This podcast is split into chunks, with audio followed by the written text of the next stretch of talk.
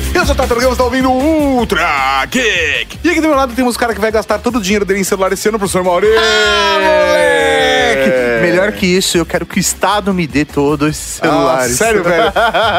não, não, não, eu por essa nem eu esperava, cara. Tenho o prazer de gravar esse programa com esse cara que quer comprar todos os smartphones do mundo. Eu quero. Sim, senhoras e senhores, Tato Tarkan. Professor Mauri, esse programa vai ser daqueles. Porra, velho. Na verdade, vai ser dos bons, vai, Vai ser dos ser bons. só nós dois, professor Mauri, falando sobre... Cara, a gente chama smartphone. Vamos falar sobre smartphone, vamos falar sobre o mercado, sobre o futuro do mercado e tudo que rolou na Mobile World Congress. Mas não agora. Só depois dos Recadinhos. mercadinhas. Mercado. Ô, seu Raul, tem recado pra você aqui, hein? Raul? Al- Raul? Tem algum Raul aí? Algum Raul aí? Tem recado pra mim, hein? Recadinhos, Cavalaria. Adoro essa musiquinha nova, Sr. Tatarkan. Tô, tô me acostumando, tô me acostumando com ela aqui. Mas... E muda a música! Muda a música, porque esse programa chega pra vocês, Cavalaria Geek, com oferecimento de Samsung Galaxy A8 e A8 Plus. Olha só. Mas, senhor Tato Tarkan, esse recadinho chega pra Cavalaria Geek, mas ele é especial pra você. Por quê? Você, você tem uma surpresa armada. Não, não, na verdade é porque a Samsung pensou nesse smartphone pra pessoas como o senhor Tato Tarkan, que são assim meio distraídas, vamos dizer assim. Você é muito delicado, mano. É, é um jeito muito sutil de falar que eu sou desastrado, pacas. É isso mesmo, o Galaxy A8 e A8 Plus tem a proteção IP68, ou seja, ele é resistente à água e à poeira. Cara, isso faz muito sentido, porque é difícil você se aventurar pelo mundo afora num smartphone que não é resistente à água e à poeira, cara. E aí, se você for parar pra pensar, o seu smartphone, ele é literalmente seu companheiro de aventuras. Hoje é o dispositivo que eu mais uso. Ele está com você o tempo todo. E quando você compra um smartphone que tem proteção contra água e poeira, você está garantindo que você vai poder utilizar o seu smartphone em todos os momentos que for necessário. Então imagina você curtindo a banda dos seus sonhos no show que você esperou o ano inteiro para assistir e começa a chover. Você vai perder o registro daquele momento? Não com o Galaxy A8 e A8 Plus. É verdade. Ou ainda, professor Mauri, você está fazendo alguma atividade em casa, você está comendo hot dog com os amigos e derruba ketchup no, no seu smartphone, o que, que você faz? Ah, você vai lá simplesmente embaixo da torneira, Passa limpa um pouquinho ele e tá limpo. Já era. Ou ainda, você tá num bar tomando uma cerveja com seus amigos e derruba ele no copo de cerveja. Ou pior, você derruba a cerveja do celular do seu sogro. Isso é bem... Então, então, pra garantir, dá um Galaxy A8 e 8 Plus pro seu sogro, É verdade, tá tudo certo. é verdade, é verdade. Então, cara, se você é uma pessoa desastrada, garante com o Galaxy A8 e A8 Plus. Se você não é desastrado, também garante, porque nunca se sabe. É isso aí, você não vai perder nenhum momento. Então vai lá, clica aqui no link do post para saber tudo sobre o Galaxy A8 e A8 Plus. E voltando, professor Mauri, para tudo. Por quê? Para tudo. Para tudo. Parem as máquinas. Pare a trilha sonora, seu Eduardo. Porque vamos dar um PlayStation 4. Isso mesmo, nós vamos fazer uma promoção poderosa com a galera da Rockhead Games para o lançamento de Starlet. Starlet Adventures no PS4, é isso mesmo. Vai sair do smartphone e você vai poder jogar no seu console. E você pode ganhar um PlayStation 4 para jogar Starlet Adventures. Mas, professor Mauri, aí é que a parada fica mágica. Nós vamos fazer essa promoção poderosa começando hoje e para participar, você entra em redegeek.com.br barra Starlet. O link está aqui no post. Para ficar mais fácil, Starlet se escreve S-T-A-R-L-I-T redegeek.com.br barra Starlet. Mas qual é a parada? A galera da Rockhead é da Cavalaria Geek. Então, a Cavalaria Geek vai ter a maior vantagem do mundo nessa promoção. Pra você participar dessa promoção, basta você se cadastrar nela, que automaticamente você ganha um ticket. É o seu ticket para participar desse sorteio. Mas... Mas, vale falar uma coisa. Você precisa confirmar o seu e-mail. Você tem que validar o seu e-mail, tá? Faz o seu cadastro, vai lá no seu e-mail, confirma que você está participando, confirma que aquele é seu e-mail pra você participar. Mas, mas qual que é a parada? Todo mundo que fizer o cadastro vai ter direito a um ticket. Menos A Cavalaria Geek que apoia a gente no Padrim, moleque! Pra quem apoia a gente no Padrim, além do ticket inicial, você vai ganhar um ticket para cada real doado pra gente no mês de março. Então, se você doou um real, você tem um ticket do cadastro, mais um pelo Padrim. Se você doou 45 reais, você tem um ticket do cadastro, mais 45 tickets por causa do Padrim. Fácil assim! Você aumenta suas chances de ganhar o PS4 porque você apoia o conteúdo da Rede Geek. Cara, é impressionante. Suas chances aumentam absurdamente pra ganhar esse PlayStation 4. A promoção começa agora, hoje, segunda-feira, no lançamento do Ultra Geek e vai até 1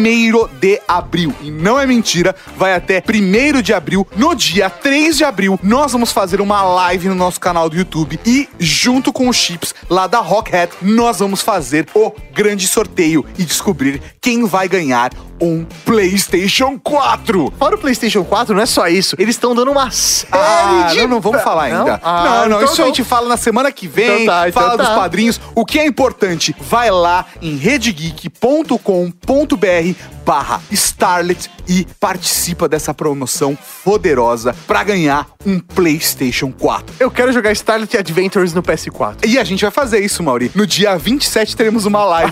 ah, moleque! E falando em padrinho da Rede Geek, professor Mauri, mais um mês. Não batemos ainda a nossa meta do update. É. E estamos trabalhando nisso. É. Tio Idol fez até um, Uma proposta- uma proposta indecente aí. Indecorosa. Indecorosa. Estamos vendo essa proposta. Mas eu imagino que com essa promoção do PlayStation 4, porque essa promoção não vale como sorteio Coisa Linda de Deus ou Equilindor. É pra todo mundo que apoia a gente. Serão três sorteios para os apoiadores de março. Então vai ter o PS4 mais os sorteios já prometidos por causa do padrinho. Exatamente, cara. Então, se você não apoia ainda a Rede Geek no Padrim, vai lá em padrim.com.br. Cara, todo mundo que apoia sempre recebe mais do que doa. Velho, o cara um real pode levar um PS4. O, o cara, o cara doa 30 reais e leva 300 reais de ingresso por força, força bruta. Eu não sei, velho, o que tá acontecendo? A gente vai pegar todo esse dinheiro e colocar na Rede Geek. Pelo amor de Deus. A gente faz uma matemática maluca pra Somos fazer humanos, né? acontecer. É, somos humanos. Então acessa aí padrim.com.br barra Rede Geek. Vai lá, apoie o conteúdo da Rede Geek se você gosta daquilo que a gente faz. Escolhe uma cota, apoie qualquer apoio, ajuda a gente. E você pode ainda ganhar um PS4. E se chegar em mil reais, a gente volta com o update. Ah, coisa linda de Deus. Pra encerrar o recadinho seu Mauri, tem mais duas coisas importantes que a gente não pode deixar de falar. Primeiro, vamos lembrar a galera de que o Toque Independente vai mudar de feed. Então, se você gosta do Toque Independente, por favor, se inscreve no feed dele, independente do Trageek, porque ele vai parar de sair aqui no canal da Rede Geek, no feed da Rede Geek. E o pessoal do Anime Freak, como a gente disse no último e-mail show, está recrutando novos membros para serem colaboradores. Então, se você quer fazer parte desse grupo Malucats que faz conteúdo do barulho, vai lá, clica no link, se inscreve e mande o seu currículo. Exatamente, cara. Eu acho que é o melhor caminho pra você virar um podcaster, pra você virar um blogueiro, Um produtor de conteúdo. produtor de conteúdo, Um digital influencer. um digital influencer. Velho, o link tá aqui no post, não perde. É isso aí, eu já me candidatei. E o que tem agora, professor Moro? O que tem agora? O que tem agora? Tem podcast! Podcast, podcast, podcast. Oi pessoal, meu nome é William, eu sou viciado em telefone celular. Pera aí rapidinho. Tô te ouvindo. Então meu nome é William, eu tava falando, e eu, eu sou viciado em telefone celular. Gente, tem condição de alguém adicionar o William no grupo do WhatsApp pra gente ter contato mais direto com ele? Já mandei o invite, hein? Boa. Qual é o seu Instagram? Meu Instagram é arroba eu, William86. Mas é- não é melhor ver isso depois só? Hashtag depois. Lembrar de adicionar arroba eu, William86. Isso. Posso continuar aqui? Seja bem-vindo aí no grupo, Wilson. Não, é William. Peraí, peraí. É o William com W ou William com U? É o William com W. Gente, muita dificuldade de achar o William no Face, sabia? Então tenta me olhar aqui, eu tô do seu lado, cara. Olha pra mim, tá? Só queria que vocês ouvissem minha história. William, tem condição de você mandar a sua história por Gmail? Só tem a fineza de botar no subject história do William só porque às vezes o- os comerciais de Viagra floda tudo. Tem como você falar o seu problema pro pessoal do Snapchat aqui?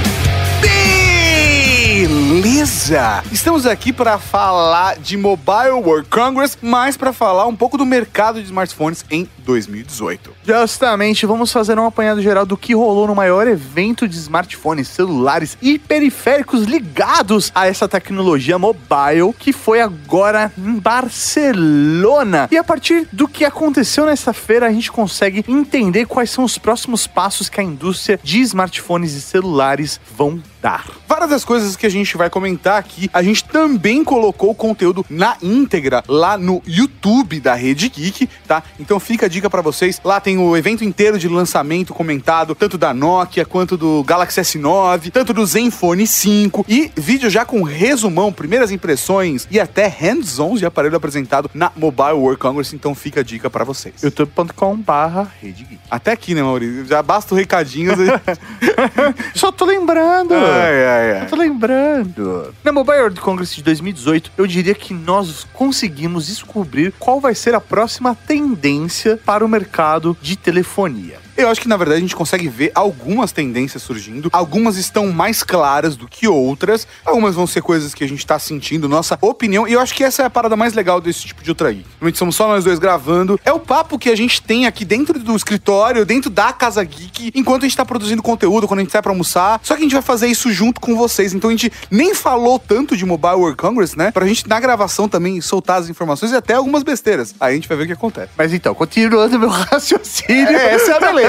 Essa é a beleza. Para mim, a partir desse evento, é possível a gente determinar qual vai ser o próximo passo da telefonia. Porque nós tivemos uma evolução muito grande de memória RAM, de memória interna, depois nós tivemos evoluções em bateria. Até processamento, né, cara? Os processadores continuam numa evolução constante, mas o mercado todo, a gente viu o mercado todo absorver o ARM e agora, cara, todo mundo tá usando o ARM, todo mundo tá utilizando ou o MediaTek ou o Snapdragon, principalmente nas soluções Android, né? É isso aí. Então, meio que tava no marasmo, né? Nós tivemos no ano passado um- uma grande mudança de design, uma melhoria muito grande com o S8. Ele foi o, na minha opinião, um grande aparelho do ano. E acho que é até bacana a gente citar o S8 e citar também o S9, porque a Samsung e a Apple também têm suas próprias versões de processador, mas obviamente tá, a gente tá eh, falando do, da massa, né? A Snapdragon e a MediaTek vendem muito. Justamente. E aí nós tivemos o S8 com esse design todo com tela infinita, mostrando o próximo passo, né? Essa tendência de telas. Eu acho que as telas são o próximo passo para os smartphones. Então, os próximos dois anos, meio que o burburinho vai ficar em cima disso. É, e é engraçado isso, né, cara? Porque a discussão antes era o tamanho da tela, né? 4 polegadas, 3,5 e agora a gente já tá tipo 5, 6, sabe? Sim. E, e- e isso é uma coisa muito doida. E agora a tela preenche cada vez mais o espaço. Então a gente É- não tem uma tela maior, mas não necessariamente um corpo maior. Exatamente, cara. Então, por exemplo, a gente viu esse movimento com o S8. O S7 Edge já trouxe, né, um pouco do que viria do display infinito. O S8 concretizou isso dessa tendência pela Samsung. E também veio depois o Essential Phone, que trouxe o primeiro Note, né, na verdade. Era um Notezinho pequenininho, mas era basicamente um smartphone que era só tela. Depois veio o iPhone 10 também, com um Note um pouco mais largo. Agora, a Asus lançou o Zenfone 5 e o Zenfone 5Z, também com Note, foram acusados, ah, estão copiando a, a, a Apple, mas o, o Essential Phone foi o primeiro a ter Note, ele é mais parecido com o Note da Apple, apesar de ser 20 e pouco por cento, né, menor do que o, o Note da Apple, e logo em seguida, tipo, a gente na verdade teve já imagens vazadas num futuro Motorola, que também seria Note, né, um conceito da Motorola com Note, a gente viu imagens vazadas no futuro aparelho da LG, também com Note, e outros aparelhos com Note também na Mobile World Congress, né, cara? Até mesmo teve um, um- um chinês lá, cara, uma marca chinesa que fez um Note e o nome do aparelho é S9.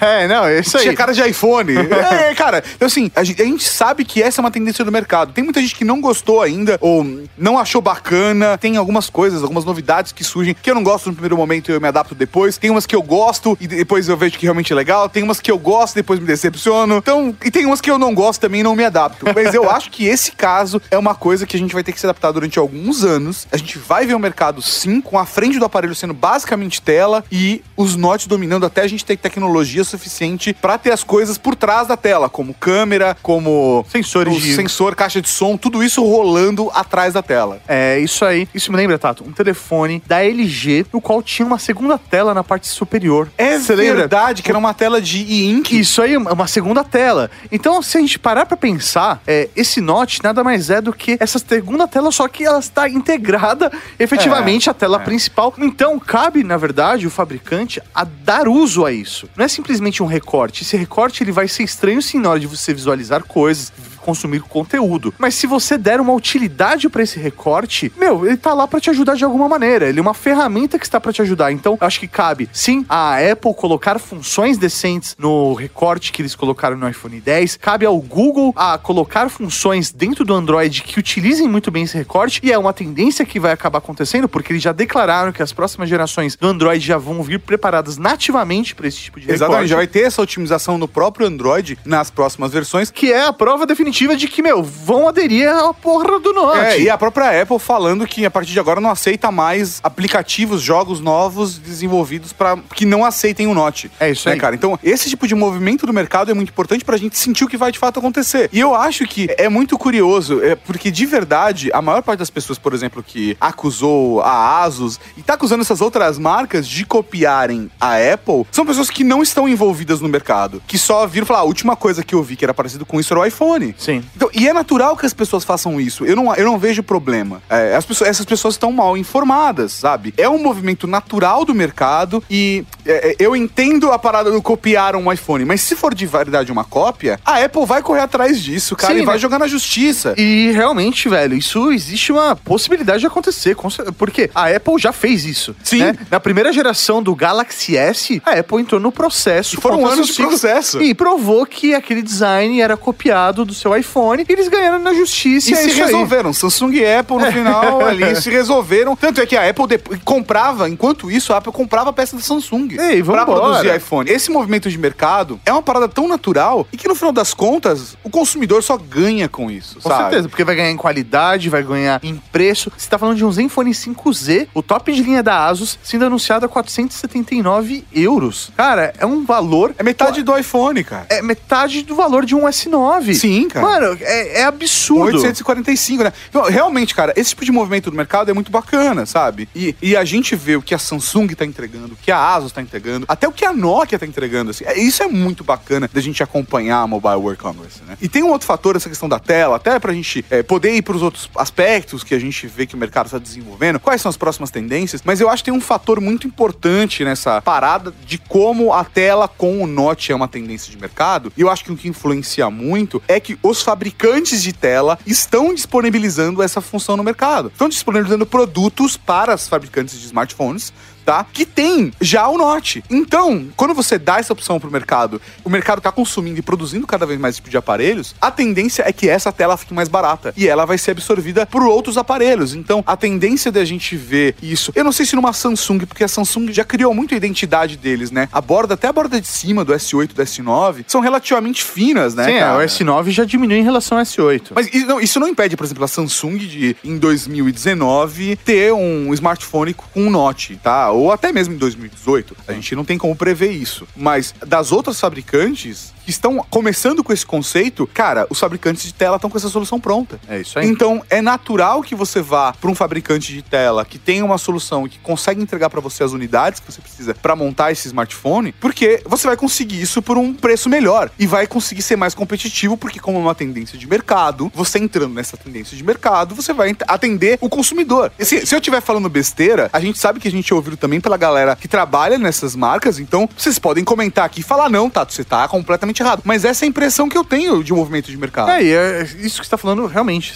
Isso é uma tendência de mercado. E o que a gente aprendeu com a história da tecnologia é: a marca que não entra na tendência do mercado, ela morre. É isso aí. A gente Cara, tá falando e é rápido. E é rápido. Porra, a Nokia, ela, meu, em Foi em 10 cinco anos, anos, ela, cinco ela anos. morreu e ressuscitou, velho. É, exatamente, cara. A Nokia foi assim, os smartphones, e a gente tá falando do 5800, por exemplo. Naquela época, o 5800 é, foi, foi mais ou menos na mesma época do iPhone 3G. A Samsung tava começando a lançar o Galaxy O primeiro, acho que foi mais ou menos nessa É, época. Se, foi- se eu tiver errado aqui, diferença de um ano, sabe? Mas a, a gente tava vendo uma tendência de mercado, a Samsung, LG, essas Abraçaram. marcas estavam abraçando e estavam lançando. O S, por exemplo, era uma opção com Android, mas a Samsung também tinha sua própria versão do sistema operacional em outra linha. Sim, assim como a LG tinha o Renoir também. Exatamente, cara. E cada uma tinha seu próprio sistema operacional. A gente não sabia o que, que ia pegar. Mas a- naquela época tinha muita dúvida do que ia ser. Porque a Nokia era forte o suficiente pra poder segurar configurar um 5800. E aí o negócio foi, virou, não foi, virou. iPhone, Samsung. A Samsung se tornou uma das maiores fabricantes de smartphone do mundo, sabe? E o, o que a gente viu de crescimento e hoje o Galaxy S é um produto que as pessoas babam. Mesmo quem não é fã da Samsung, É isso aí. baba no S9, cara. Porque o produto foi muito bem construído, ele é bonito, ele é robusto, ele traz confiança e te dá prazer de olhar aquela tecnologia, aquele design. E pensando no desenvolvimento, por exemplo, da família Galaxy S, o Galaxy S1 deixou muita gente em dúvida,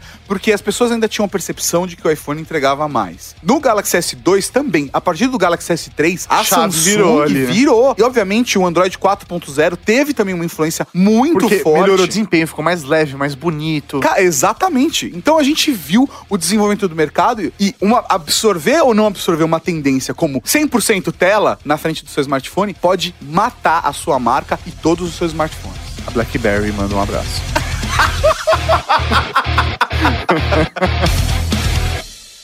Pessoal, chamei vocês aqui hoje para falar da nova fase de inovação na nossa plataforma WhatsApp. Para dar uma diferenciada, o que a gente fez? A gente criou a nossa confirmação de recebimento. Mais tarde, a confirmação de leitura, nossos já famosos dois tracinhos azuis. É, isso deu uma causada na época, Ah, né? Super deu uma causada. Teve gente até que brigou por causa dos tracinhos azuis, né? Ah, eu vi que você leu aqui e não me respondeu, aquelas coisas. Depois, para avançar, a gente liberou o quê? Troca de arquivos entre os usuários, né? Possibilitando que fossem enviadas fotos de gente pelada, né? Enfim, bobagem, gente. E depois, né, a gente liberou para o envio de mensagens de voz que hoje já correspondem a 10% do conteúdo compartilhado na nossa multiplataforma. É, não tem tempo, só manda mensagem de voz mesmo. E agora, o nosso mais novo recurso se chama Ai, conta logo, chefe! Vida. Vida? O que, que é isso? É muito simples. Nosso novo recurso, Vida, é um recurso que não precisa de 3G, não precisa de 4G, dispensa Wi-Fi, bateria até telefone, Tati. Mentira! Já que nós estamos falando de tendência, renovação, inovação, temos que falar de Sony. Ah, garoto. Gostaria de levantar essa bola porque Sony é uma marca que eu gosto muito. Eles fizeram sempre ótimos aparelhos, aparelhos que têm uma qualidade de hardware, qualidade de design, acabamento, um produto muito bem construído, principalmente no quesito câmera, né? Eles meio que abraçaram as suas divisões, então tinha os smartphones com Walkman, né? Porque é focado em música, Que tinha é- é- os é- Cybershots. Exatamente, porque na verdade, e eu, eu inclusive, um dos celulares que eu mais gostei na época dos feature phones era uma meu K790i, que era um feature phone que tinha uma câmera de 3.2 megapixels, que era tipo, meu. Meu, várias fotos nossas antigonas foi- foram feitas com esse E era um, um, um feature phone, sim, impressionante, pensando na época, pensando em câmera. E é uma coisa complicada da Sony, assim, pelo menos na minha visão de Sony, é que existem várias áreas da Sony. Tem a Sony de entretenimento, tem a Sony de animação, tem a Sony de smartphones, tem a Sony de som, de vídeo. Cada departamento é meio que uma empresa. E parece que eles não se conversam, né? É tão grande que o negócio não tem uma parece que, comunicação. tipo, parece meio ilha de Lost, todo mundo sentar numa sala e jogar na real. o negócio anda. O negócio pode andar, sabe? A Sony no Brasil, a gente sabe que eles deram uma, uma, uma distanciada por não ter montagem própria aqui no Brasil, então o custo dele ficou um pouco mais alto, mas as soluções lá fora são muito bacanas. E a Sony continua se desenvolvendo no seu ritmo, sabe, no mercado. Só que, meu, isso me preocupa, porque isso mata uma marca. Em, tipo, dois anos, uma marca dessa pode morrer, porque não está inovando. A gente teve os dois últimos anos da Sony, né, meio que fixado naquilo, o aparelho quadradão, com as bordas design, retas, né? é isso aí. É, botão lateral e é isso aí. E evoluindo a câmera deles, como sempre. Meu, depois de dois anos sem nenhuma grande mudança, eles fizeram agora. Eles fizeram uma mudança de design, né, trazendo o Xperia XZ2. É um aparelho que ele está mais E o fluido. XZ2 Compact também, tá? Isso aí. Esse- Esses, esses dois, no caso, foram apresentados na Mobile World Congress. E vale citar é, que esse produto a gente chegou a colocar as mãos nele aqui no Brasil. A gente já fez vídeo de primeiras impressões dele. Tem meio que um resumão, na verdade, né, do que a gente viu no produto. A gente também chegou a ver uma versão de teste, né, um protótipo do- da versão do Compact também. Sim. E, cara, os aparelhos estão com uma pegada muito bacana. Eles estão muito bonitos. Meu, é, mudou o layout. Eles as- chamam de um as- design meio fluido, né? É, isso, é, é ambient flow, eles Isso, chamam. ambient flow. E aí, diminuíram as bordas, eles entraram na tendência de mercado de telas na proporção aí 18 por 9 e tudo mais. Isso é uma coisa bacana da gente falar das telas que a gente não falou no primeiro bloco. É, isso aí. Agora, essa tendência de 18 por 9, a, a Asus trouxe o 19 por 9. Acho que o iPhone também tem 19 por 9 ou não? É 18 É, por dezo- 9. não, é, não, é 18 por 9 a Samsung é 18,5 18,5 por 9, por 9. e a Asus agora é 19 por 9. Daqui a pouco vai ter alguém 21 por 9. É, o Renoir era, não, era Não, não, chocolate. O, é, o LG de chocolate era 21 por 9. Mas qual que é a parada? Uma coisa que me preocupa na Sony é que parece que eles sempre estão um ano atrás em relação a todo o mercado. Por exemplo, eles mudaram o design agora do produto deles, está muito mais bonito. Me lembra, inclusive, muito os Lumias na época da Nokia. É verdade. Ainda cara. quando era Nokia ainda, lembra muito o 930. É porque a Nokia ainda é Nokia, mas isso aí. agora é, é uma outra pegada, né? Justamente, então lembra muito aquele design que era arredondado na parte de trás tal. Então eu acho muito bonito. E só que, meu, como eles me lançam hoje em pleno 2018 um aparelho que seria o topo de linha deles, pelo menos pra esse semestre, só com uma câmera. É. Por mais que eles afirmem, e eu acredito nisso, tá? Que eles consigam ter um resultado tão bom quanto as outras fabricantes Os apenas sensores com- deles, é que Sim. eles vendem sensor de câmera pra, Pra todo muita mundo. gente. Só que o melhor deixa pra eles. Eu É, acho lógico. justo. Só que, meu, por mais que isso aconteça, eu fico preocupado porque quem hoje, em sã consciência, falando de massa, compraria um telefone top de linha de uma marca que só tem uma câmera se todas as outras oferecem duas ou quatro com a, É, Asus agora, sabe? Mas você entendeu? E aí, como que fica essa situação? Então é a percepção do consumidor, na verdade, nessa hora, né? É, que isso a aí. gente, por exemplo, que tá aqui no dia a dia, consumindo sobre tecnologia, vocês que estão com a gente fazendo a mesma coisa, acompanhando tecnologia e ouvindo as nossas discussões, acompanhando o nosso conteúdo, tanto no YouTube quanto aqui também no podcast, e a gente levantando esses debates sobre tecnologia, pra gente ficar muito mais claro, em alguns aspectos, essa percepção. Agora, pro consumidor, pra sua mãe, pra sua tia, pro, pra aquele seu amigo que é meio desconectado, sabe? Como que esse cara vai perceber o valor desse produto? É isso aí. É muito mais difícil. E eu vou te dar um exemplo. É, o MP20 é. É. que é melhor que MP3, porque tem 20. Exatamente, tem 17 a mais. É isso aí. Acertei a matemática. Oh, tô melhorando. Tô fazendo comum. Mas é, brincadeiras à parte, cara. Tipo, a LG tá num movimento parecido. Tanto é que o CEO da LG falou: esse ano a gente não vai lançar agora o G7. Parem as máquinas. Parem as máquinas, a gente vai fazer o G7 para depois. Aguardem pro segundo semestre. Isso aí, vamos fazer direito o negócio. Então, isso pra mim é o quê? O que uma marca tem que fazer? Opa, peraí, estamos indo no caminho errado e não estamos conseguindo acompanhar o desenvolvimento do mercado, estamos perdendo a nossa fatia do bolo. Vamos parar e voltar pra prancha de planejamento. Cara, isso é muito bom, porque eu particularmente gosto muito da LG. Eu gosto dos aparelhos da LG também, cara, sabe? Sim. Eu gosto... a eu, eu câmera gosto- deles, a tela deles é muito foda. Sim, eu, eu gosto de ver. É, tem- às vezes as pessoas com, com uma fixação tão grande de, tipo, de marca e por ser fã por uma marca. Mas, cara, eu sou fã da Samsung, eu sou fã da LG, eu sou fã da Asus, sou fã da Sony. Eu quero que todas elas apresentem produtos que brilhem nos olhos. É isso aí. Eu quero ter todos, sabe? E, e a parada é, e quem ganha com essa competitividade somos nós como consumidores. É isso Então, aí. e aí você vê uma diferença de postura. Eu quero levantar essa bola pra você. A LG fez um parem as máquinas, depois a gente conversa e a Asus acelerou as máquinas. É isso aí. Por quê? Não sei se você se lembra, mas o lançamento do Zenfone 4 aconteceu faz uns seis meses. É isso Eles aí. já eram uma diferença curta de geração. Eles mas anteciparam a geração 5. Exatamente. Eles anunciaram os produtos agora. O Zenfone 5 Selfie, né, no- que vai sair como Selfie no Brasil, lá fora é Zenfone 5 Lite, e na Ásia é Zenfone 5Q, é o mesmo produto em três nomes, tá? Dependendo do mercado. que Mercado. for. É, e é natural, cara. Acho que a América Latina inteira acho que vai ser Zenfone 5 Selfie. Esse vai chegar no mercado em março. Em abril chega o Zenfone 5, tá? Isso, obviamente, foi o que foi apresentado lá na MWC. No Brasil vão ter aí um período de diferença, pelo menos é assim que eu imagino, a gente pode se enganar. E em junho nós teremos o Zenfone 5Z. Isso, cara, a Asus tá dando diferença de tempo da apresentação na MWC para o lançamento de fato. Isso é normal, mas olha só, eles estão apresentando agora em fevereiro, final de fevereiro, eles vão lançar um março, um abril e um junho. É. Olha como a Asus acelerou o passo em contrapartida da LG, que não mostrou nenhum protótipo. Hoje, no dia da gravação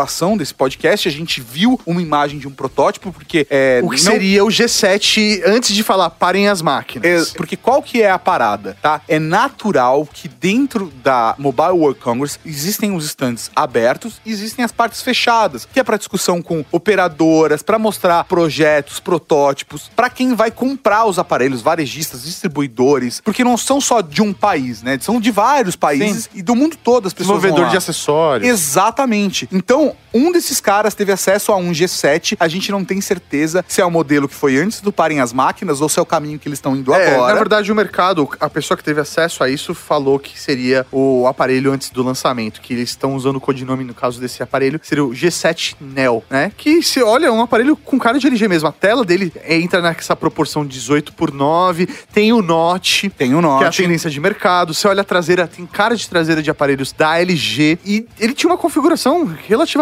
parruda. Ele ia ter versões aí de 4 e 6 GB de RAM, sabe? Com 64, 128 GB de memória interna. Configuração de topo de linha. O que eu não quero ver é a LG errando na precificação no Brasil de novo. Justamente. Cara, porque isso daí, pra mim, foi um dos maiores erros da LG em 2017. Eles lançaram o LG G6 com uma diferença de, sei lá, um mês do lançamento do S8. E, aí, e isso é uma percepção muito complicada, tá? Porque a gente tem a diferença de gerações e o público que não manja nada vê S8 G6. E aí, qual que é o melhor? Qual que é o melhor? E aí, fica complicado. E aí os caras lançam o G6 e a gente sabia que tinha uma configuração inferior ao S8 com preço de S8. Não, não tem como. Aí fizeram isso com o G5 também, cara. Então, que veio com aquela versão, entre aspas, capada. E, velho, beleza, eles lançaram com preço de topo de linha também e sofreram com isso. É uma parada, da, sim, que é foda, porque o, o- o G5 tinha a parada do modular, Modular, né? Que foi muito discutido pelo mercado. Hoje, a única que tá com o conceito, entre aspas, aí, modular é a Motorola. Então a LG é, vazou essa imagem, né, do que seria esse primeiro protótipo, do que seria lançado na MWSOI mesmo, mas cancelaram o projeto, que eles estariam lançando algo padrão de mercado. Se o chefão da LG vira e fala, não lança isso, velho, o que, ele tá preparando? Porque se ele vai fugir então desse padrão de mercado, eles vão trazer uma coisa completamente diferente. E aí vazou uma informação de que a LG está trabalhando num projeto chamado Né, que seria a próxima geração do topo de linha da própria LG, só que sem data de lançamento ainda e não temos as configurações do que seria anunciado, nem a data para isso. Mas eles estão trabalhando fortemente para lançar ainda este ano. Então, meu, eu acho que é capaz de chegar ainda no segundo semestre, antes do Natal, a LG vir aí e surpreender o mercado. Quero levantar a bola da Motorola, Maurício. Por quê? O comentário que a gente mais recebeu durante as lives, assim, foi um dos mais marcantes, é cadê a Motorola? A Motorola é uma empresa que eu gosto mas que parece que ela é uma dessas que parou no tempo. Só que aqui, por exemplo, no Brasil, a galera se apegou bastante à marca. Assim, Eu acho que um dos principais fatores para isso acontecer foi eles terem criado um aparelho muito forte que, não sei se definitivamente criou o segmento ou se estabeleceu, né, nesse segmento, que foi o mid, mid-high. Sim, eles criaram o custo-benefício. O custo-benefício que atende a realidade, principalmente aqui no Brasil. No caso, veio com o G Moto G, que até hoje vende muito e a Motorola tá muito forte no mercado brasileiro por conta desse conceito. E é porque vendeu pra caramba, o público continua repassando a informação Sim. de que é uma boa solução. Mas eu não vejo um avanço tecnológico da Motorola é, e eu não vejo eles acompanhando tantas tendências de mercado ou inovando e trazendo novas tendências de mercado tão fortes. A coisa mais próxima disso que a gente viu nos últimos anos foi com o Moto Mods, né? O Moto Snaps aqui no Brasil, que é a parada de ter um smartphone modular, né? Um celular modular que você vai lá e adiciona um módulo para ter uma caixinha melhor, um módulo para ter um projetor, um módulo para ter uma câmera melhor, um módulo para ter mais bateria. E eu acho uma ideia bacana, mas por exemplo, a presença deles na MWC esse ano foi nula. E, cara- Eles não se movimentaram e de verdade eu vi a Motorola com uma marca acelerada e uma marca que define, que faz parte da construção da história da telefonia móvel e eles pararam no tempo na minha percepção, cara. A segunda geração do Moto G ainda segurou um pouco e a partir de aí eu não vi uma grande evolução, eu só vi uma manutenção do produto porque vendia bem. Então, mas tipo, é não porque- se mexe em time que tá ganhando. Mas se a gente, se a gente for avaliar o histórico da empresa, foi o momento que o Google vendeu. Exatamente. A Lenovo assumiu e aí meio que as coisas ah, se perderam, se Parecem meio perdidas né? até agora, É. cara. Então, mas se você parar pra pensar, a única coisa que eles fizeram nessa MWC, eles lançaram um vídeo nas redes sociais deles, seguindo uma mensagem mais ou menos assim: porque o bom não tem que custar caro. Exatamente. O bom não tem que ser caro, uma É, parada é dessa. isso aí. O, o melhor não precisa ser o mais caro, uma É. parada dessa. O que essa mensagem significa pra mim? Eles estão retomando as raízes deles. As raízes do que foi o Moto G, do que foi o Moto X. Se isso vai ser bom ou vai ser ruim, não sei. Mas eles estão trazendo isso de volta. Por quê? Eles, no mínimo, pararam pra olhar e falar: porra, velho, a gente tá fazendo alguma cagada aqui, o negócio tá indo pro caminho errado. Vamos voltar, dar um passo pra trás e fazer aquilo que dá certo. Sim. Pode ser. É, e cara, sei lá, eu vejo a própria imprensa, não é só no Brasil, falando da Motorola cada vez com menos tesão dos produtos deles. E a gente viu os vazamentos da Motorola, a gente fez até um vídeo sobre os vazamentos da Motorola, Sim. vou deixar o link aí no post. É sobre rumores, na verdade, de possíveis vazamentos. E o design dos produtos tá igual. Igual, igual, igual, igual. Então, e aí, né? Tipo, você vê, é uma mistura meio de. A Motorola tá virando meio LG, meio Sony, velho, vai morrer de novo pra depois ressuscitar, é, sabe? cara, é uma Não coisa que eu não gostaria de ver. Justamente. Eu gostaria de ver a Motorola trazendo um novo conceito. E a coisa mais nova que a gente viu, pelo menos nessas imagens, que seriam, abre aspas, vazados, fecha aspas, é, seria um conceito do Moto X que teria Note. Raul, você tá aí? Raul?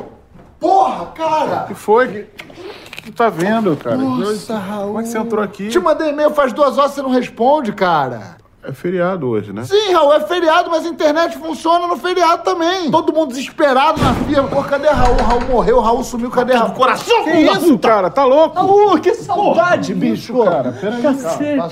Peraí, calma aí, calma aí. Eu só não chequei o e-mail. Eu te mandei há duas horas. Eu tava longe do computador, cara. Te sedaram? Foi te amarraram pra tu ficar longe, é? Não, eu tava aqui lendo um livro.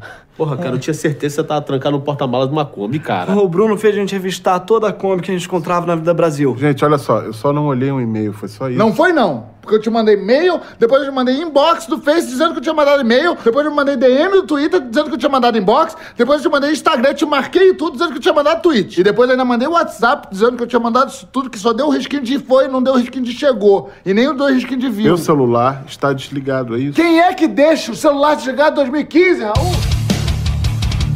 Tato, eu gostaria de levantar aqui uma, uma questão. Nós fizemos a cobertura da apresentação da Nokia, né? A Nokia, a Nokia agora que é representada por uma, uma empresa subsidiária da Foxconn, né? A Foxconn que hoje fabrica para as grandes marcas aí do, do, do mundo todo. Eles têm uma empresa chamada HMD, que é a empresa Na verdade, responsável... HMD tem a Nokia. É, isso aí. HMD tem a Nokia, mas a HMD, ela é da Foxconn. Sim. E então eles administram hoje, eles têm o direito de utilizar a marca Nokia vinculada a smartphones. Sim, eles estão trazendo por mais um ano, né, opções Android. Nós não vemos isso no Brasil, e nem é tão discutido no Brasil. Por que não existe a Nokia no Brasil? Mas nós tivemos lançamento de novos Nokias, inclusive de um feature phone. Então, é isso que eu queria começar essa discussão. Por que eles estão lançando esse feature phone? Já é o segundo ano seguido que eles estão fazendo isso. É por nostalgia ou você acha que ainda tem mercado para esse tipo de, de aparelho? Cara, eu não sei se aqui no Brasil tem, tá? Mas o que a Nokia apresentou, tá? Falando do 8110 4G, né? Que seria uma versão tanto em preto quanto amarelo, de uma nova versão com 4G do aparelho que a gente viu no filme Matrix. Isso aquele é aparelho com um slidezinho,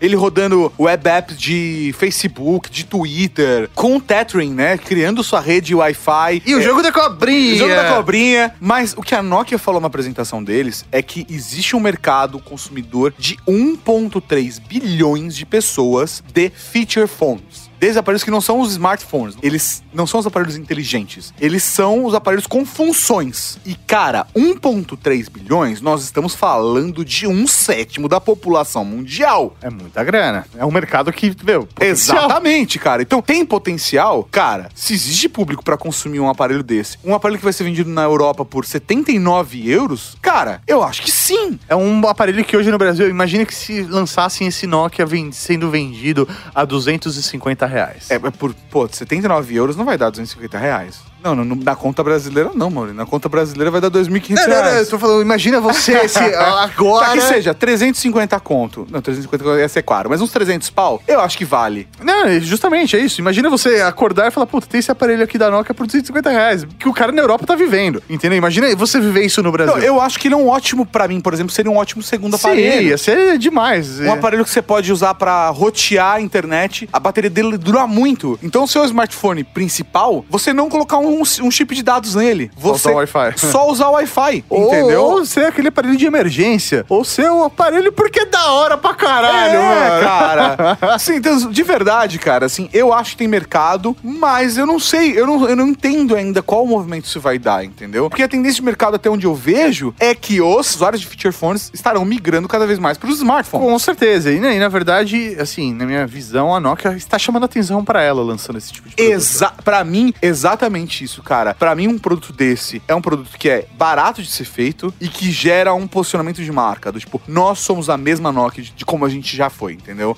a Nokia não mudou, a Nokia está mais forte do que nunca. Tipo, a Nokia está fazendo um produto que tem design, que mesmo que ele, de você olhar e falar, eu não preciso desse aparelho, você acha ele bonito e você enxerga a Nokia nele. É isso aí. E a Nokia tá seguindo, indo na contramão também do mercado, não só lançando feature phone, mas lançando smartphones com Android puro. Enquanto você vê a Asus fazendo a ZenY, você tem a Samsung fazendo a sua versão, a LG fazendo a sua versão, a Motorola fazendo a sua versão, a Nokia falando, eu coloco Android puro porque eu quero ter as atualizações mais rápido possível. Exatamente, é uma E missão isso. nossa, É dar uma a atualização mais rápido possível pro nosso usuário. Eles vão por um outro caminho diferente do mercado. Enquanto outras empresas querem falar, olha só, esse Android ele não atualiza tão rápido, mas você tem a experiência mais confortável pra você. Você tem aqui a Nokia falando, não, vem pro meu lado porque eu vou atualizar mais rápido, você vai ter sempre a última versão. E eles apresentaram uma solução meio completa, né, dentro da linha deles de produto, né? A gente tem o 8110 como um feature phone, uma opção super barata. O Nokia 1, se não me engano, tá 85 euros, que é uma- não é uma diferença tão grande do, do Justamente. 8110, né? O que gera uma certa estranheza, mas é um aparelho de entrada. Depois o novo Nokia 6 e a gente tem o, o- o Nokia 7 Plus e ainda o Nokia 8 Sirocco, que é, cara, o flagship deles. É, isso aí. O Nokia 8 Sirocco, só pra vocês terem uma ideia, ele vai ser vendido aí por 749 euros.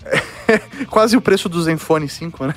que é 479. É que eu errei, eu errei na live. Eu, falei, Não, não. eu inverti, eu inverti o número. Mas vamos lá. Ele vem com o Snapdragon 835, 6 GB de RAM e 128 GB de memória interna. E a bateria dele é de 3260, painel de OLED, 5.5 polegadas e tem a proporção 16 por 9. E quando você olha pra ele, ele tem cara de Nokia. Sim, ele tem Ainda cara de Nokia. assim, ele tem cara de Nokia, cara. E, e isso é muito bacana, sabe? Tem as lentes Krauss Eyes. Ca né? lentes causais. Então, a, a parada é, a gente tem a Nokia voltando pro mercado, pelo menos lá fora, e trazendo produtos, a- o quão competitivos eles são, a gente vai perceber depois. Até porque a, gen- a dificuldade produto que nós teremos pra, por exemplo, fazer um hands-on, um review desse produto é muito grande, cara. Sim, com certeza. E nem vale a pena, porque significa que eu vou fazer, eu tô estimulando a pessoa a comprar um produto de uma maneira é, ilegal ou que não vá dar o suporte para É, ele como sem contar consumidor. que assim, cara, de verdade, fazendo uma conversão direta, cara, vai sair, tipo, 2.900, quase 3 mil reais um produto desse. Fazendo uma conversão direta. Não vale a pena gastar 3 mil reais num Nokia, a não ser que você queira muito um Nokia. Mas muito um Nokia. Porque, de verdade, cara, eu imagino que a gente vai ter ótimas opções por 3 mil reais no Brasil esse ano. Porra, meu! E não é todo mundo que tem dinheiro pra gastar um 3 mil reais no smartphone. Até por isso que você vê uma, uma LG hoje dominando o mercado de aparelhos de entrada. Exatamente. Eles- Alcatel, forte no Brasil com aparelhos de entrada. É isso aí. Tanto que na MWC a LG anunciou o K8 e K10. Exatamente, cara. Isso demonstra muito o posicionamento da marca. Tudo bem que eles não tinham flagship pra apresentar. É, eles mostraram o, o LG V30S, né? Que é a evolução do V30, que, meu, é de verdade o topo de linha deles. Eles atualizaram aí quantidade de RAM, memória interna e colocaram todo aquele conceito de inteligência artificial nesse aparelho, né? Melhorando câmera, colocando assistente pessoal, melhorando a bateria com inteligência artificial também. Deixou o aparelho mais completo. Mas é um aparelho do ano passado que foi atualizado, né? Mas de verdade, o K8 e K10 é que foi o anúncio deste ano. Então, mostra o quanto a LG ainda tá relevante nessa faixa de preço, mas não consegue conquistar a galera com os topo de linha, que é o que acaba vendendo os de entrada, né? Um que meio que puxa o outro e mostra o potencial tecnológico que os irmãos mais novos vão herdar. Ah, e a gente vê a Alcatel também apresentando novidades na MWC, mas que são aparelhos também de entrada, cara. É, aí o que a gente vai ver de fora dessas marcas, a gente vai ver as como eles estão lá fora, como por exemplo a, a Vivo com o Concept Phone, que é aquele aparelho que a câmera não fica na frente da tela, a câmera frontal. Ela tá embutida no aparelho, você aperta e ela levanta em menos de um segundo, e aí ela fica pra fora do aparelho, faz tipo uma... Um, isso de fato é um chifre, Mauro. Porque sai do aparelho um chifre, que é a câmera, e tira uma foto sua. Então, até saiu um outro conceito durante a MWC mesmo de uma outra chinesa. Isso eu achei muito interessante, tá? É, eu achei até inteligente. Ele só tem uma câmera na traseira, que quando você quer tirar uma selfie, essa câmera, ela vem pra cima e, te- e aí você faz a selfie com a câmera traseira. É tudo câmera traseira. É tudo câmera traseira que tem um mecanismo que faz ela virar uma câmera frontal. Então, assim, obviamente, as outras fabricantes não utilizam utilizam esse tipo de recurso porque toda vez que você usa um recurso mecânico em aparelhos celulares, significa isso vai dar merda. É, isso vai quebrar. Isso vai quebrar, não tem jeito. Apesar- Pelo menos hoje, né? Tudo que eu vi, É quebra. lógico, vai quebrar, porque é uma molinha que vai sair do lugar. Se deixou cair esse celular no chão, já não vai fazer o mesmo movimento do tão rápido quanto do mesmo jeito. Então, assim, é muito legal, mas a longo prazo, na mão de usuário comum, isso, meu, puta, é. Não existe teste de queda na fábrica que resolva o brasileiro comum ali que anda de É, ônibus todos os dias. Eu conheço gente, não vou citar nomes pra não ficar chato, mas que quebra o smartphone, você vai lá e empresta o smartphone pra essa pessoa, ela quebra o smartphone que você em seguida. Em seguida. Pelo amor de Deus. E não conserta. E não conserta, devolve quebrado. É um absurdo E aí, o que a gente faz com a pessoa? Absorve na família. Abraça. É, abraça. É difícil, cara. Então, é, indiretas à parte, é, a, a parada é, cara, esses aparelhos já não são tão duráveis quanto a gente gostaria, porque a gente derruba, bate, derruba água, arrasta, arranha, risca, joga chave. A gente já faz tudo isso. Colocar um mecanismo ali só vai atrapalhar o processo. A solução é bacana? É. É legal ver a gente pensando fora da caixa? Sim. Eu acredito que isso vai funcionar e vai editar tendência? Não. Eu não acho que vai. Então, gente, aqui é o Business Plan de 2017 para venda do seguro primo, Gente, né? mil desculpas, o pneu furou, até avisei a Silvia, desculpa atraso mesmo. Então, tudo bem, a gente começou agora. Obrigado, desculpa. Aqui, Business Plan 2017, tá? Aqui em janeiro a gente percebe um... Ih, peraí. Oh, meu Deus do céu, não tô dando uma dentro hoje. Desculpe, foi aqui. Gerson, celular na reunião? Eu sei. Perdão, eu já botei pra vibrar aqui. É, mas eu vou precisar que você enfie o celular no cu. Mas eu não acho que vão ser só novas telas e telas maiores as principais tendências do mercado de telefonia celular para os próximos anos, né? De smartphones, é, tecnologia móvel, seja lá como você for chamar isso. Eu não acho que vai ser só tela na frente bem grande que vai definir as tendências. Acho o que tem futuro o- é startup.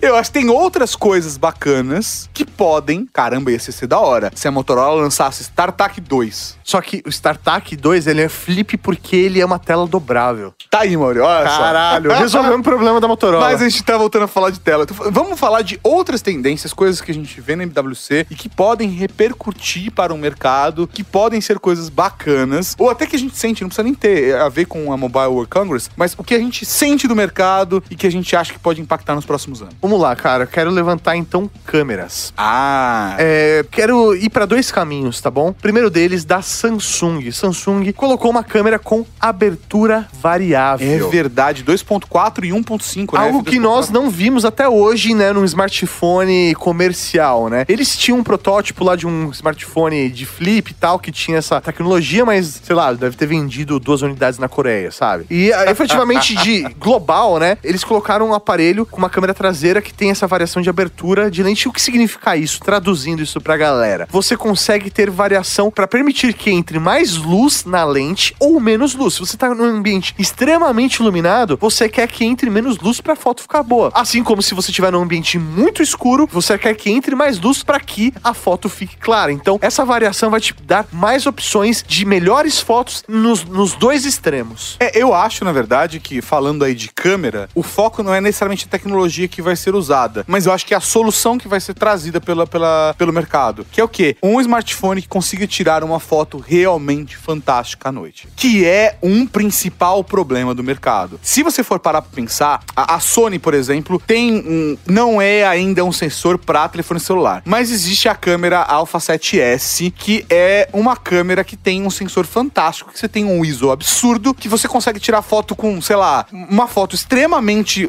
clara, no sentido de você consegue ver tudo, e a foto foi iluminada com a luz da lua, no meio do mato, sem nenhuma luz acesa. É isso aí. É óbvio que eu estou extrapolando isso. Mas eu acho que, por exemplo, essa também seria uma outra forma de resolver esse problema. Então, não só trabalhar com abertura, trabalhar também com software, trabalhar com novas ISO, tecnologias né? de sensor. Exatamente isso. Eu acho que a gente precisa, e eu acho que esse é um caminho natural, que as câmeras, porque essa é uma reclamação das pessoas. Cara, as pessoas tiram muitas fotos à noite ou em ambientes escuros, dentro é de onde ela, casa. tá, onde ela tá confraternizando. Exatamente. E as fotos saem, cara, escuras, borradas, sem foco, granulada, com ruído, porque as pessoas também não sabem tirar foto. Sim. E as pessoas se incomodam, porque as fotos que eles veem quando vão comprar um smartphone são fotos tiradas por profissionais. E aí, o que, que é a parada? Você alia uma câmera ferrada com, de repente, inteligência artificial pra tirar uma foto por você, né? Exatamente, que por exemplo foi a solução que a gente viu com a Asus. A LG também está namorando a ideia e desenvolvendo trabalhos assim, e a gente vai ver o mercado utilizando essas soluções. Então, se vai ser software, se vai ser hardware, não importa. Pra mim, o ponto principal que a gente vai ver de tendência de mercado são fotos tiradas à noite com uma puta resolução legal. É, a, Definição boa, né? É isso aí. No caso da Sony, é, a gente teve, esteve recentemente lá no escritório da Sony aqui do Brasil e eles declararam né, que eles não estão tão preocupados de colocar a segunda câmera né, no seu smartphone, pelo menos no XZ2, né? Porque eles estão trabalhando em outros projetos focados em câmera para smartphone. Eles querem fazer essa câmera Ele quer, ferrada ele quer pra entregar colocar. mais coisa com câmera. Não necessariamente uma segunda câmera. É isso aí, Mas- uma segunda câmera só com o ângulo aberto. Não, a gente quer entregar uma câmera que seja realmente funcional para você. É, então, eu acho que é um caminho desse, por exemplo, é muito bacana, cara. Às vezes, hoje a gente ainda tem no mercado, ah, a segunda câmera vai ser wide, a segunda é, câmera vai, vai ser ser, tele. Dizer, O que vai ser a segunda câmera? O que vai ser a primeira câmera? A gente ainda não sabe, sabe? Eu acho que essa parada das câmeras ainda não direcionou pra um caminho, mas a gente já tá experimentando as opções do mercado. É isso aí. Eu, particularmente, gosto muito da segunda câmera com zoom. Eu Você gosto. prefere com zoom? Eu gosto muito. Porque, é, normalmente, eu preciso mais. Eu gosto de com wide e gosto com zoom. Mas tem que ser três câmeras. Três câmeras pra mim seria o ideal, entendeu? Quatro câmeras, porque além de tudo, tem uma câmera Que é zoom wide. Que é zoom wide e, e- e é preto e branco, mas você só usa pra fazer o modo retrato.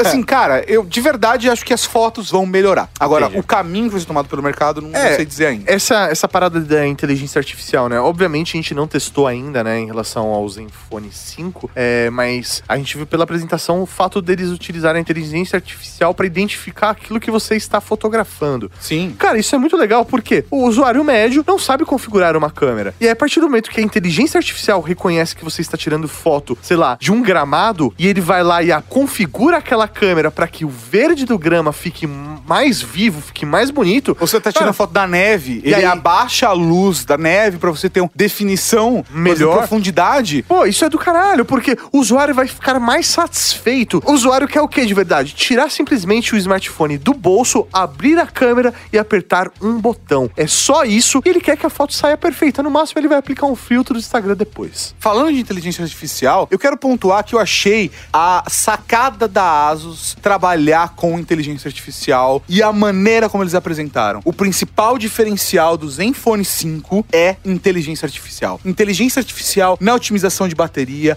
inteligência artificial na otimização de performance, inteligência artificial até mesmo porque ele sabe o ambiente que você tá. Então, se você tá dentro de um estúdio silencioso, do lado do seu bebê, dormindo, dentro de uma reunião ou num show de rock, ele vai colocar o ringtone suficiente, na altura suficiente para que você ouça ele. E a inteligência artificial na câmera. Eu acho que a parada deles terem trazido inteligência artificial e anunciado como um foco do smartphone foi uma principal sacada. Por quê? Sacada mesmo. É, porque a parada é, eles têm um baita diferencial. É, é um diferencial estratégico da marca. E até, puta, a parada do carregamento, eu acabei não comentando. A gente, obviamente, falou no vídeo. Tem aqui embaixo também o resumão, o link. Todos os vídeos que a gente fez durante a MWC, todos os produtos que a gente cobriu, todos os eventos que a gente fez, tá tudo link no post aí. É, e se inscreve no canal, porque você não perde nenhum, que a gente sempre tá fazendo isso. E cada vez mais a gente tá produzindo também conteúdo de vídeo. A gente tá crescendo conte- conteúdo em podcast, crescendo conteúdo em vídeo. Mas, voltando, cara, é, você carrega o seu aparelho, deixa ele carregando durante a noite. E eles têm um sistema de inteligência artificial que reconhece o seu hábito de carregamento e otimiza isso pra melhorar a vida útil do aparelho. Ele não deixa a bateria em 100% a noite toda, que é o que ferra. Ele deixa em 80% a noite toda. E quando você tiver umas duas horas, uma hora pra acordar, ele vai lá e carrega os outros 20% pra não prejudicar a bateria do seu smartphone. E assim, a estratégia deles trabalharem com isso é fantástica porque inteligência artificial é uma coisa que não é palpável e que o consumidor não entende, que é distante. Olha esse discurso como vendedor, tá? Eu sou um vendedor de uma loja de operadora de telefonia celular aqui no Brasil e eu falo assim: olha, eu tenho esse iPhone 10 que tem toda essa tela gigante. Eu tenho um S8 que tem uma câmera bacana, genial, que tem duas aberturas, papapá. E eu tenho esse smartphone aqui que tem inteligência artificial. Acabou, né?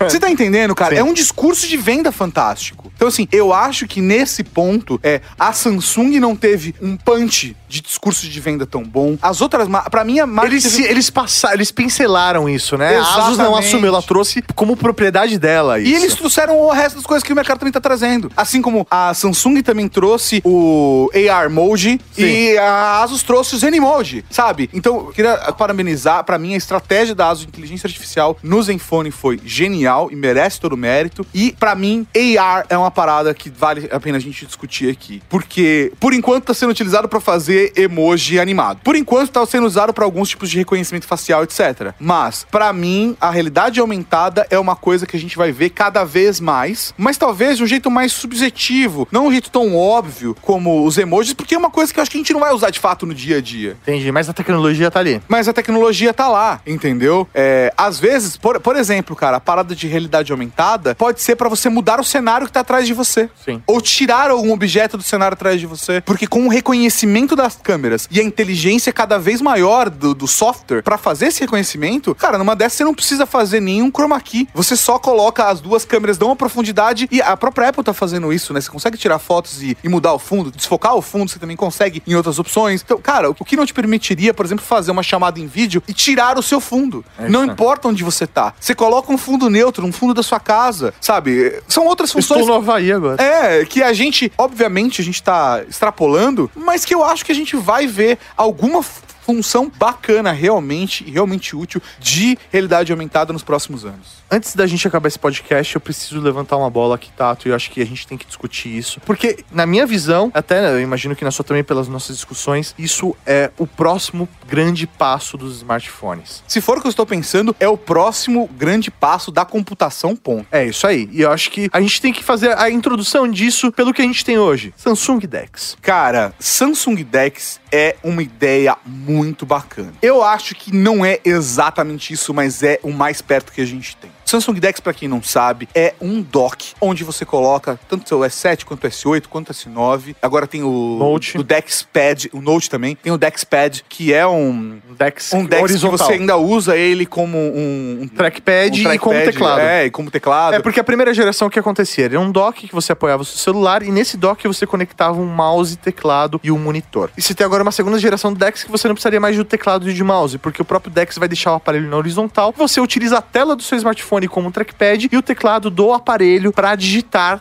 naquilo que você está vendo na tela que está conectado a esse dock. E aí, esse é o ponto principal. O Dex transforma o seu smartphone em um desktop. Ele gera uma experiência de desktop, você conecta ele em um monitor e você tem uma versão do sistema operacional parecida com um Windows, com Linux, com macOS.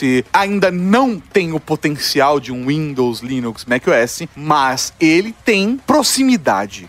Tem potencial. E a parada é, pra mim, esse é um movimento que vale a gente ficar de olho aberto. Por quê? Porque os computadores também estão começando a usar a arquitetura ARM. É isso aí. Então, se a gente tem um Windows rodando em ARM, o que, além da Microsoft e do Google, impediria de a gente ter um smartphone também rodando Windows? Ou de a gente ter um sistema operacional único, por exemplo, do Google. Digamos que o Google desenvolva uma solução real de Android. Olha só, cara. Imagina o Google gerando uma experiência real de Android em desktop com todos os aplicativos que eles já têm fazendo versão, adaptação, etc. Você conectou num cabo, ele aumentou a tela, é, é, seria um sistema responsivo, né? Você vai deixar uma versão maior e otimizada para você trabalhar numa tela grande. Então, isso realmente é tendência, porque é isso que o Tato falou. Se você tem notebooks hoje rodando ARM, significa que você tem um Windows e aplicações que são de trabalho rodando no Windows através do ARM. Então, exatamente esse é o ponto do Windows. Porque o, o sistema operacional, aí no caso, cara, pode variar, isso pode alterar e a gente pode chegar num outro padrão de mercado, tá? Hoje o Windows domina o mercado de desktops, notebooks, mas isso pode mudar, cara. Nada é definitivo. A gente pode ter uma nova solução de sistema operacional surgindo ou que já surgiu no mercado. Então, por exemplo, um Google, por exemplo, fazendo uma, uma parada dessa, ou até a própria Apple fazendo uma parada dessa, é uma coisa relativamente viável pra gente ter um sistema operacional único rodando aplicações únicas pra ele. Então, por exemplo, a gente consegue rodando aplicações que funcionem em todo o ecossistema. Então, a gente pode ter, por exemplo, um Photoshop, um Premiere, que são softwares mais pesados, no futuro rodando dentro de um chassi de um smartphone.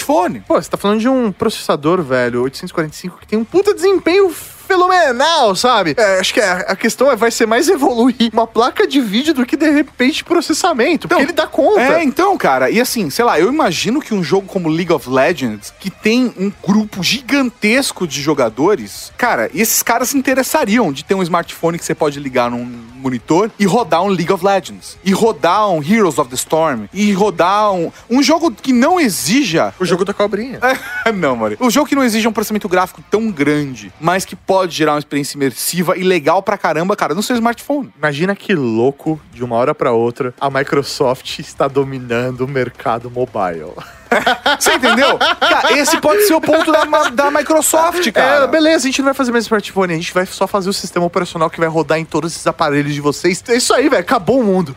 Cara, então, a parada é, eu acho que ainda tem um espaço gigantesco aí para essa ideia. Como ela vai se desenvolver, não sabemos. Pode dar com os burros na água? Pode, mas eu acho que tem muito pano pra manga ainda nesse caminho. A gente vai ver muita coisa acontecendo nesse caminho.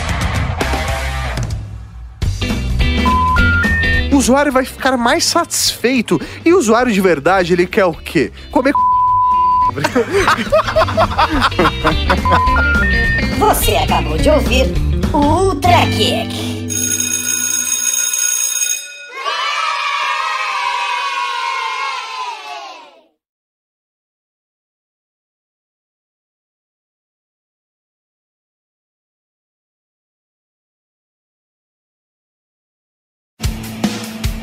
Preciso falar do aparelho que eu mais desejei nessa Mobile World Congress. Meu Deus. É, sério, de verdade, eu quero o Energizer Power Max Ah, P16K não, não, Pro. Não, não, não, não. O não. melhor smartphone de todos os tempos. Eu tô falando sério. Velho, eu estou falando de um smartphone. Vou falar a configuração dele pra vocês. Vamos lá. Ele tem uma tela de 6 polegadas, numa proporção 18 por 9. Ele vem com 6 GB de RAM e 128 GB de armazenamento interno. Sua câmera traseira é dupla, uma de 13 megapixels e a outra de 5. E a câmera frontal também é dupla, uma de 16 megapixels e outra de 13. Velho, um puta aparelho foda, com uma configuração sensacional. Mas pare, calma, ele vem com 16 mil miliamperes hora de bateria. Velho, 16 mil. Eles garantem uma autonomia de 5 dias com esses 16 mil.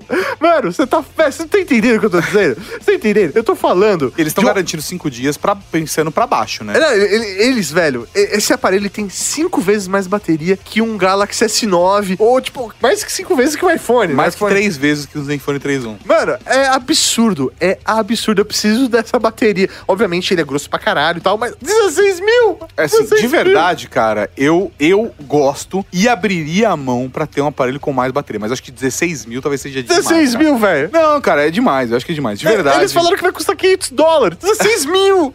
É, ok, eu acho legal, Mauri. Eu acho legal. Mas eu acho que a parada é: a gente vai desenvolver cada vez mais as baterias, vão ter baterias cada vez menores, a gente vai ter cada vez mais aparelhos com 4, 5 mil miliamperes de bateria e a otimização de software ajuda mais. 16 mil? Eu sei, Mauri, mas você teria, cara, um aparelho. Quanto pesa um aparelho desse? Ele pesa mais ou menos 300 gramas. Pra galera ter uma ideia, é o dobro do peso de um aparelho como um iPhone, como um Galaxy S9. O Zenfone 3.1, que tem 5 mil miliamperes de bateria, tem 170. Então, cara, mas 5 dias.